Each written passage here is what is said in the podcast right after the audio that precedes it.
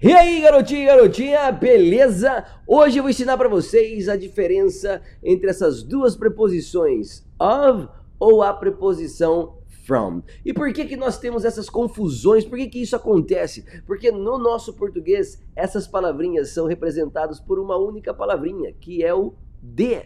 Né? Então a gente fala eu sou de São Paulo, ou eu venho de Bauru, ou então, ou a folha da árvore. Então fica comigo até o final desse vídeo que você, além de aprender muita coisa legal, vai também ter um presentaço no final desse vídeo. Beleza? Sem mais delongas, bora lá!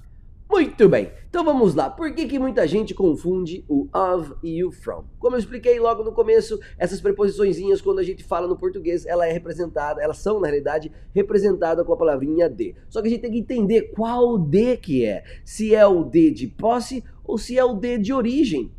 E pronto, você está com, com todas as dúvidas sanadas aí. Mas assim, se você for usar para posse, você tem que entender que tem um detalhezinho aí na posse. Por quê? Porque você já deve ter aprendido que quando a gente vai dar posse para pessoas, nós podemos trocar esse of, que aliás vale um parênteses aqui, que a pronúncia correta de of com F, tá? Um F só, é como se tivesse um Vzinho, of, tá? Porque com off, esse som de off, que é com dois Fs. Então o que a gente está aprendendo aqui é of, ok? Então nós vamos falar of. Então essa preposição of, a gente sabe que ela entrega posse. E quando a gente está aprendendo inglês, a gente logo aprende a fazer posse para as pessoas. E a gente tira esse of e usa o apóstrofo S. Esse apóstrofo S é apenas usado para posse de pessoas tá? Se você quiser entrar em outros mas vamos, vamos pensar assim, se você é aqueles cara apaixonado por bicho, aquelas coisas apaixonadas, ai porque, enfim, você até pode usar aí para animais de estimação, digamos assim. Mas a regra pede que eu consiga fazer essa posse utilizando o apóstrofo S apenas para as pessoas. Fulvius microphone, Fulvius channel, ok? My son's book. Aí eu uso este apóstrofo com o S para dar posse ao sujeito daquilo que está falando, né, aquilo que está na frente dele. Agora, quando eu não tenho uma pessoa e vou usar a palavrinha de como posse, eu tenho que usar o of. E é aí que mora o perigo. Você tem que entender o que é posse. Por exemplo, as paredes da casa, a perna da mesa, o, o nome do jogo, Todas essas frases, elas estão dando posse o nome do jogo, a perna da cadeira, parede, as paredes da casa. E quando eu vou traduzir para o inglês, eu tenho que levar o of. Então ficaria assim: The walls of the house are white. As paredes da casa são brancas. The leg of the table is loose. A perna da mesa está solta. The name of the game is FIFA 21. O nome do jogo é FIFA 21. Pronto, tá aí. Eu expliquei o que? A posse de uma coisa que pertence a outra coisa. Vale lembrar também que eu posso sim usar o of para pessoas. The Book of Fulvio, The Book of the Teacher, this, the, the The Channel of Fulvio, eu posso sim, tá? Mas não é muito normal nós usarmos isso atualmente nos dias de hoje, tá? Então, se você por um acaso encontrar em livros, não se assuste, é normal sim. O que não pode é falar the table's leg, the wall's house, the game's name, isso não. Aí você usa o of. Beleza? Matamos o of aqui, agora a gente vai pro from. E antes de ir pro from, eu queria avisar você que toda terça, quarta e quinta, às 6 horas da manhã, eu tenho ficado ao vivo aqui no meu canal ensinando inglês para vocês gratuitamente. 6 horas da manhã, vem aqui, aprende essa semana aqui. Nós ensinamos inglês com o Rei Leão, muito legal, três dias com muito conteúdo. É só você se inscrever no canal, ó. Se inscreve no canal que vai aparecer aqui, se inscreve aí no canal que você já vai começar, ativa o sininho, lógico, e você já começa a receber as notificações aí. Inclusive, essa dúvida aqui apareceu em uma dessas lives, tá? Então vamos lá. From. From é a preposição de. Porém, de origem. Você tem que tentar entender qual de que é. Se é o de de posse ou de origem.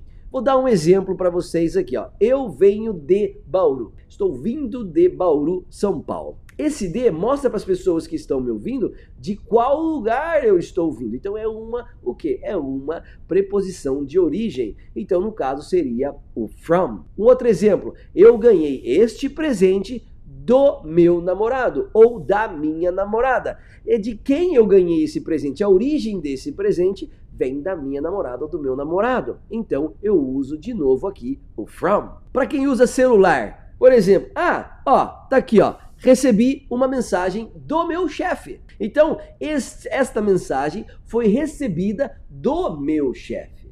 Então, essa mensagem tem origem do meu chefe, lá do celular do meu chefe, tá? Então, você tem que entender se é de posse ou de origem. Agora você não erra mais.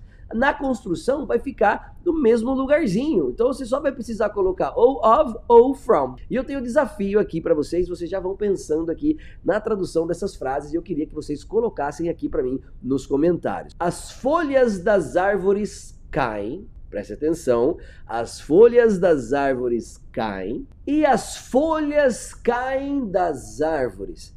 E as folhas caem das árvores. Anote elas aí e depois traduza elas aí. Coloca aqui nos comentários para ver se você acertou. Mas eu tenho mais um detalhe sobre o from. Nós podemos usar o from também para tempo e distância. Por exemplo, eu saí da minha casa ao escritório. Então, from my house to my office.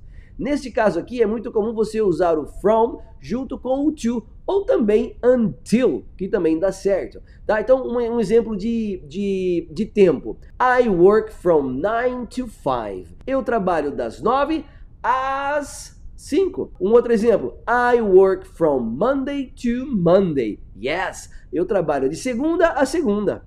Sim, é verdade, tá? Então, I work from Monday until Monday. Também dá de segunda até segunda, ok?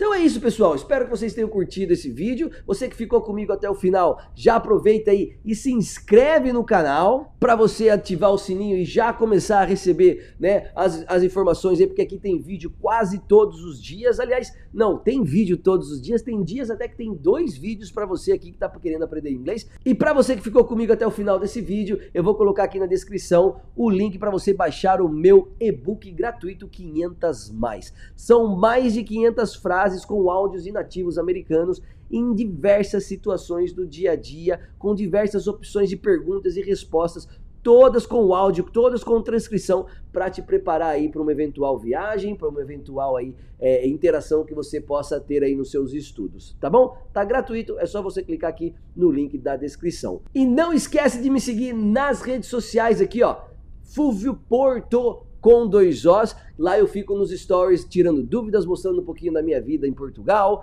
Em breve vou fazer uma baita de uma viagem de carro, então se você gosta de viagem também já começa a me seguir. E também no feed tem dica todos os dias, tá? Em forma de vídeo, em forma de texto, de carrossel, enfim. Sempre tem coisa boa para você que está querendo aprender inglês. Então é isso, pessoal. Me segue lá no Instagram e a gente se vê no próximo vídeo.